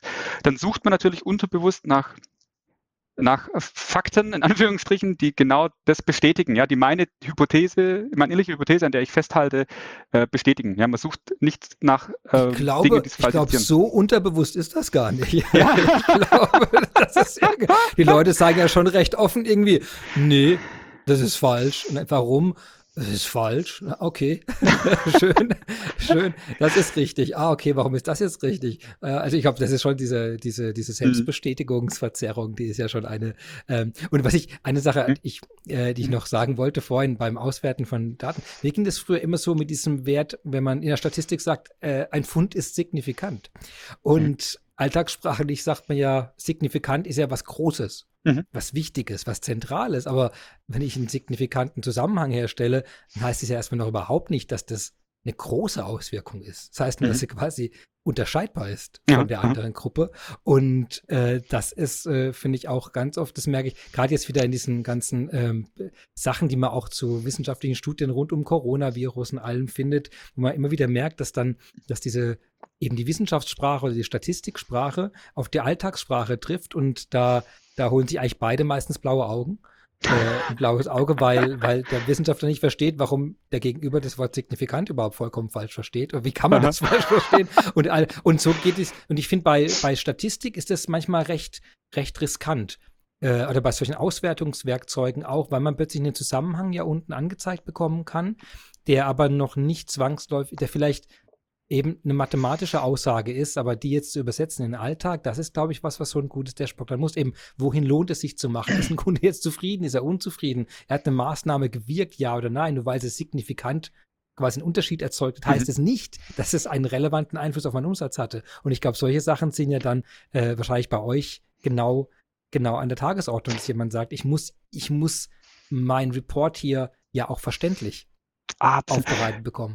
Absolut. Ich habe ich hab vorher diese Stecknadelgeschichte so ein bisschen repräsentativ erzählt, im Sinne von, wir sind da, also wir müssen es transportieren, müssen die Botschaften transportieren. Nicht zu einfach, dass irgendwie ähm, äh, der Kern der Botschaft verloren geht, ähm, aber es muss einfach klar sein, was ist die Botschaft. Ähm, und ähm, also im Gegensatz, wie gesagt, zu einem Power-User, ja, der strickt sich sein Dashboard zusammen, der lässt vielleicht jede Überschrift und was weiß ich was, jedes Label irgendwie weg, weil er weiß ja irgendwie, wie er es jetzt wollte. Ähm, aber da sind wir ganz, ganz anders gestrickt, ja. Wir sind auch manchmal überrascht, ähm, wie das auf den äh, Nutzer am Ende wirkt. Und ähm, wir haben um dann jetzt den Bogen wieder zu bekommen, äh, neben irgendwie heuristischen Denkfehlern. Ähm, wir haben ähm, unseren ersten Rollout, wie gesagt, 2018 gemacht und haben auch da, na, wie soll ich sagen, wir hatten jetzt keine dedizierten UI, UX-Experten. Ja, bin ich ja auch nicht. Also ich basiert ja alles auf meiner irgendwie persönlichen Erfahrung oder Meinung, was ich so von mir gebe. Ähm, Overconfidence and Confirmation Bias. Ja, genau. ähm, ähm, nee, und, und, und ähm, wir haben ein Dashboard ausgerollt, dann das nächste, dann das nächste und so irgendwie nach dem dritten, vierten Dashboard. Ähm, wir haben hier auf ähm, ähm, Fachseite auch ähm, ähm, ein Abteilungsleiter, der bei uns ziemlich, ziemlich eng mit drin ist und der sehr, sehr viel Erfahrung hat, der das ganze CM bei Porsche mit aufgebaut hat, schon viele Jahre begleitet, auch weiß, wie die Endnutzer da so ein bisschen ticken mhm. und der sich uns Dashboards angeguckt hat und gesagt, hm, okay, hm, also sieht da irgendwie alles recht unterschiedlich aus. Ja, wo mir uns dann aufgefallen ist, naja, hoppla, tatsächlich, ja, wir haben ähm, ähm, zum Teil unterschiedliche Schriftarten ein bisschen verwendet, zum Teil, also waren viele Sachen einfach nicht einheitlich. Ja, da sind wir in ein Redesign reingegangen und gesagt, ja stimmt, ja hoppla, das war glaube ich jetzt so ein Anfängerfehler, das einfach äh, dem inkrementellen Charakter geschuldet war. Ähm, sind dann nochmal rein und haben angefangen, einen neuen Style Guide zu entwickeln. Und zwar nach genau diesen Regeln, wo es irgendwie jetzt um die Hygienefaktoren geht. Ja? Wo man sagen, okay, was, wie transportiere ich diese Botschaften akkurat? Und da war zum Beispiel IBCS, ja, International Business Communication Standard, ein ganz, ganz großes Thema. Wir haben Überschriften vereinheitlicht, ähm, ganz viel definiert, Schriftarten definiert, Farben definiert etc. Und waren, danach waren alle Dashboards, ich sag mal so, aus einem Guss, prägnant, informativ, wunderbar. Ja? Und dann hatte ich so ziemlich eins der größten Waterloos meiner Karriere, weil genau von diesem wertgeschätzten Kollegen, ähm, der hat uns dann Feedback gegeben und äh, ich zitiere wörtlich, das Feedback war, ja, die Dashboards sind jetzt handwerklich gut gemacht.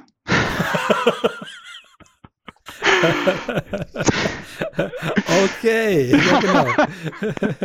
Kurz vor, bitte verlassen Sie meinen, verlassen Sie den Raum. Ja.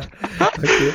Und äh, mir waren ja, mir waren sämtliche Alarmglocken an. Ich so, okay, danke für das Feedback. Ähm, und dann sind wir auf das Thema gekommen, ja, also natürlich, die Hygiene sagt, die Daten müssen richtig sein, die müssen gut transportiert sein, aber jetzt sind wir beim Thema Emotionen. Ich muss den Menschen begeistern, der es nutzt. Und ähm, ich habe dann den Hörer in die Hand genommen, habe SAP angerufen und gesagt, ey, ihr müsst uns da irgendwie unterstützen, wie wir das jetzt richtig hinkriegen. Und wir haben zusammen mit UX-Experten aus ähm, Vancouver, äh, wir hatten zufällig zu dem Zeitpunkt eh einen Marktworkshop in Spanien, wir waren damals in Madrid, haben wir angesetzt. Und äh, wir haben uns getroffen in Madrid, ja, wir sind quasi aus Zuffenhausen rübergeflogen, die Kollegen aus Vancouver. Und wir haben drei, vier Tage, ich weiß es gar nicht mehr, oder fünf Tage Workshops gemacht mit echten Händlernutzern bei uns. Also waren Regionalleiter auch mit dabei, aber eben tatsächlich Verkäufer. Und die haben SAP Analytics Cloud genutzt mit unseren Dashboards, mal ohne unsere Dashboards und wurden einfach mal beobachtet auch von diesen UX-Experten. Ähm, wie interagieren die mit dem System? Was äh, tun die da eigentlich? Wie läuft das Ganze ab? Was, äh, welche Erwartungen waren vielleicht von vornherein falsch gesetzt? Ja? Ähm, und vor allem, wie funktioniert das auch mit unseren Dashboards, wie wir sie uns ausgedacht haben? Was sind da die Vor- und Nachteile? Und da kam am Ende, also es war eine super Session, ich glaube, für alle Beteiligten. Ähm, und es kam ein riesiges Ergebnisdokument auch dabei raus, ähm, was Vor- und Nachteile sind, wo SAP rein muss nochmal, wo wir vielleicht auch nochmal rein müssen, etc. pp. Da gab es einen Ab Abschlusstermin nochmal, äh, Übergabe und so weiter. Dann kam wieder mein wertgeschätzter Kollege aus dem Fachbereich, der gemeint hat, ja, und jetzt? und ich sagte, ja, okay, ja, stimmt, jetzt müssen wir irgendwie gucken nochmal. Ähm, und wir haben dann, das war Ende letzten Jahres, genau, oder Ende letzten, vorletzten Jahr, ich, ich weiß nicht mehr, ja, ähm, ähm, hatte ich dann nochmal eine Einladung geschickt, auch an SAP, an ähm, äh, UX-Experten in so einem Fachbereich ähm, und habe gesagt, also war so wirklich am Jahresende, so ich glaube der Tag, letzter Tag vor Weihnachten oder so, da hatte ich eine Einladung geschickt fürs Folgejahr und habe, glaube ich, irgendwie sowas reingeschrieben wie, ja, Ziel ist, dass wir jetzt nochmal einen Workshop machen und wirklich ein fulminantes Feuerwerk an Emotionen auslösen bei unseren Dashboard-Nutzern. ich habe es dann im neuen Jahr wieder gelesen, da hat, oh je, Mine. ähm, aber wir haben uns getroffen wir waren nochmal zu Workshops bei uns in Zuffenhausen tatsächlich und haben dann wirklich so äh, prototypisiert, ja, haben wirklich ähm, ähm, Dashboards umgebaut. Ähm, und das Ergebnis nachher war phänomenal. Also leider kann man es jetzt im Podcast natürlich schlecht zeigen, ja, aber wir haben ähm, einfach nochmal das Ganze komplett umgebaut. Wir haben natürlich immer noch unseren äh, IBCS-Standard äh, eingehalten, sind immer noch prägnant, sind immer noch informativ, aber erzeugen eben jetzt auch Emotionen. Und das ist was, du hast ja vorhin gefragt, was ist denn so messbar, was kommt denn zurück an Feedback auch aus dem Markt von den Endnutzern? Ja, ähm, genau. Überwältigend. Also ich glaube, eine große Messgröße ist eben wirklich auch die Emotion, die man erzeugt, die positive Emotion, die man erzeugt. Ähm, wie kommt das Ganze an? Wie, wie, wie ist das Feedback? Äh, und das ist wirklich berauschend. Super. Super. Das, das ist grandios. Das ist eine, das ist, das will ich ja hören. Das will ich ja hören. Das ist ja dieses emotionale Futter, das unsere Hörer danach dürsten die. Also, nein, es ist, äh, es ist, ähm, ich glaube, deswegen freut es mich auch so, dass du, dass du hier auch so, so drüber sprechen kannst, weil, äh, weil das sind ja genau die Herausforderungen, die jeder andere auch hat, oder? Ich meine, die habt jetzt, du hast jetzt beschrieben, die, die Reise in die Cloud. Wir haben alle vor ein paar Jahren angefangen, auf unsere, jeder hat seine eigene Erfahrung damit. Die habe bis 2016 ja mit dem Projekt im Großen und Ganzen, dann angefangen 2018 der dann äh, ausgerollt, äh, gezeigt, wie die Integration, also erstmal die ganze Datenschichtsebene sich anzugucken, was, welche Systeme man aussucht dafür, welche Daten wann wo rein müssen. Jetzt dann Dashboards schön aufgebaut, am Ende sitzt halt noch der User am Ende und dann okay, jetzt die Workshop-Ebene, die psychologische Ebene, die emotionale Ebene, weil wenn der Nutzer, man kann, man kann noch so eine tolle Datenstrategie haben, Datenstruktur aufbauen, die besten Lösungen implementiert haben, haben. Das ist am Ende, wenn die Oberfläche wenn, wenn sich das beißt mit der Denkweise und dem Emotionsleben der Nutzer, dann bleibt das einfach liegen. Oder man muss sehr viel Druck äh, ausüben, dass die Leute das dann tun. Und das ist ja auch, was man eigentlich nicht will, wenn man die Wahl hat, in Workshops dann zu schauen, wo holt man die wirklich ab. Und dann sieht man bei euch ja wirklich, mit was für einem tollen Ergebnis das Ganze dann auch äh, dazu, ja, wozu das führen kann. Und das ist fantastisch, ja. Insofern musstest du nicht nach St. Helena gehen, als nach deinem Waterloo, sondern du konntest, du konntest als gefeierter, als gefeierter Ansprechpunkt äh, den, den Leuten hier noch mit dem agilen Team äh, immer wieder helfen, die Sachen zu machen. Ja, fantastisch. Du, ich glaube, unsere Zeit ist ja schon wieder durch. Wir sind, äh, ich, äh, bevor, aber am Ende unserer Folgen gibt es ja immer noch einen kleinen Teil, der heißt Famous Last Words. Also, falls ich etwas vergessen habe, falls du noch etwas erwähnen willst, wo du sagst, das hätten wir noch ansprechen sollen, ich habe aber nicht danach gefragt, oder falls du irgendwas anderes erwähnen willst, wo man dich treffen kann, wo du einen Auftritt hast, falls du irgendwie nochmal philosophisch was teilen möchtest, dann darfst du das tun. Das ist dein Slot jetzt und darfst das kurz erzählen. Und danach, Raoul, du darfst auch gerne noch was anschließen danach, was du auch sagst, vielleicht haben wir noch was nicht beachtet dazu. Deswegen, Markus, möchtest du noch was in den Famous Last Words von dir geben? Ja, ich überlege gerade, ähm, vielleicht, was es noch ein bisschen auch so zusammenfasst. Also am Ende, ähm, wo kann man mich treffen? Ja, ich äh, bin tatsächlich immer auf der einen oder anderen Keynote auch unterwegs, dieses Jahr auch bei der TechEd. Ähm, ähm, ähm, halt, habe ich, glaube ich, zwei Slots, wo ich ein bisschen was erzähle, nochmal unsere Geschichte ein bisschen was dazu erzähle. Ähm, ich glaube am Ende, famous last words, ähm, es geht alles über Emotionen. Es sind nicht nur die Hygienefaktoren entscheidend, ähm, die natürlich sowieso einzuhalten sind, äh, aber ganz, ganz wichtig ist dieser Part, den man nicht vergessen darf. Und ich glaube, eine äh, Analogie trifft es ganz gut. Ich weiß gar nicht mehr, habe ich irgendwo mal gelesen. Ähm, man muss sich nur vorstellen, man geht in, in ein Restaurant, ja, ähm, wo das Essen hervorragend ist. Man liebt das Essen aber der Service ist nicht gut. Ja, man wird einfach schlecht behandelt. Man muss ewig warten, mhm. äh, Essen kommt vielleicht kalt, ich weiß es nicht. Äh, man wird dort nie wieder hingehen. Ja. Wenn aber allerdings ich im Restaurant bin, wo das Essen eher so unterdurchschnittlich ist, aber ich werde hervorragend behandelt. Ich fühle mich wie zu Hause. Die Kellnerin ist super höflich, kümmert sich sehr gut. Werde ich da wahrscheinlich wieder hingehen. Und ich glaube, das ist das genau das Entscheidende auch beim Transportieren einer Botschaft. Ja, natürlich muss die Botschaft auch passen, ja, und ähm, die muss auch äh, akkurat sein. Aber wie ich diese Botschaft transportiere, ist der ganz entscheidende Faktor, wenn man eben die Nutzerbasis am Ende auch für sich gewinnen will. Fantastisch. Du, vielen Dank. Ja, Raoul auch. Du bist, genau, du bist gar nicht so zu Wort, hast dich gar nicht so, also hast höflich den Raum gelassen, weil Markus ja wirklich sehr leidenschaftlich aus seinem Alltag da auch erzählen konnte und da danke ich dir. Aber den Teil, den kann ich dir noch geben. Wie war der Eindruck von dem Projekt, das Fazit? Wie macht ihr weiter? Was äh, möchtest du den Leuten noch mitgeben? Ja, lass dich einfach anstecken von dem, wie es Markus eben auch gesagt hat. Ähm, ich denke, wir sind alle Menschen, egal äh, auf welcher Seite wir stehen, ob wir bei äh, SAP oder bei äh, auf Kundenseite stehen. Ähm, natürlich haben wir Interesse daran, unsere Kunden mit der besten Technologie auch zu unterstützen. Und ähm, wie Markus es auch ganz klar gesagt hat, Menschen reagieren auf Emotionen und Emotionen sind, glaube ich, auch das Salz in der Suppe jedes Einzelnen. Was wäre die Welt ohne Emotionen? Und nur durch Emotionen schaffen wir es auch, ähm, unsere gute Technologie weiter in die Märkte und äh, weiter auch an die Kunden zu bringen und damit dann die Kunden auch zu Erfolg äh, zu bringen, zum Erfolg zu bringen und erfolgreich werden zu lassen, ähm, so wie die Porsche jetzt hier. Ähm, mein Angebot auch da ganz klar, wenn in Folge dieses Podcasts vielleicht auch nochmal Rückfragen sein sollten oder hochkommen sollten, ähm, wie innerhalb von zwei Jahren, und ich glaube, das sollte man auch nochmal äh, herausstreichen, ein so erfolgreiches Projekt auf Kundenseite umgesetzt werden konnte, stehen wir bei der SAP natürlich gerne zur Verfügung und hier ähm, ja auch dann äh, bei, bei anderen Szenarien, in anderen Use Cases, die Kunden zu ähnlich schnell äh, zu, zu, zum Erfolg zu führen wie die Porsche. Fantastisch, ja. Dann bleibt mir nur noch zu danken und dass wir jetzt allen Glück, Freude und Begeisterung und alle Emotionen bringen können und noch mehr davon. Ich bedanke mich sehr für die tollen Einblicke, für die spannenden Beispiele und äh, ja, dass ihr euch so viel Zeit genommen habt für heute. Das war's schon wieder und ja, einen schönen Nachmittag wünsche ich noch. Ade. Vielen Dank, Christian. Vielen Dank, Markus. Danke. Und das war es schon wieder. Wir sind am gemeinsamen Zielort angekommen. Eine weitere Lücke der Woche wurde geschlossen. Toller Einblick in die Abläufe, Ideen und Lösungen beim Aufbau des perfekten Dashboards. Meine fantastischen Gäste heute waren Markus Hartmann, IT Project Management Lead Dr. Inc. HC Porsche AG und Raoul Ziegler, Senior Solution Sales Executive Platform and Technology von SAP. Ich wünsche Ihnen einen guten Tag oder eine gute Nacht und ich freue mich wieder, Sie nächste Woche auf dem gleichen Kanal zu hören, überall, wo es Podcasts gibt. Ich danke Ihnen und freue mich.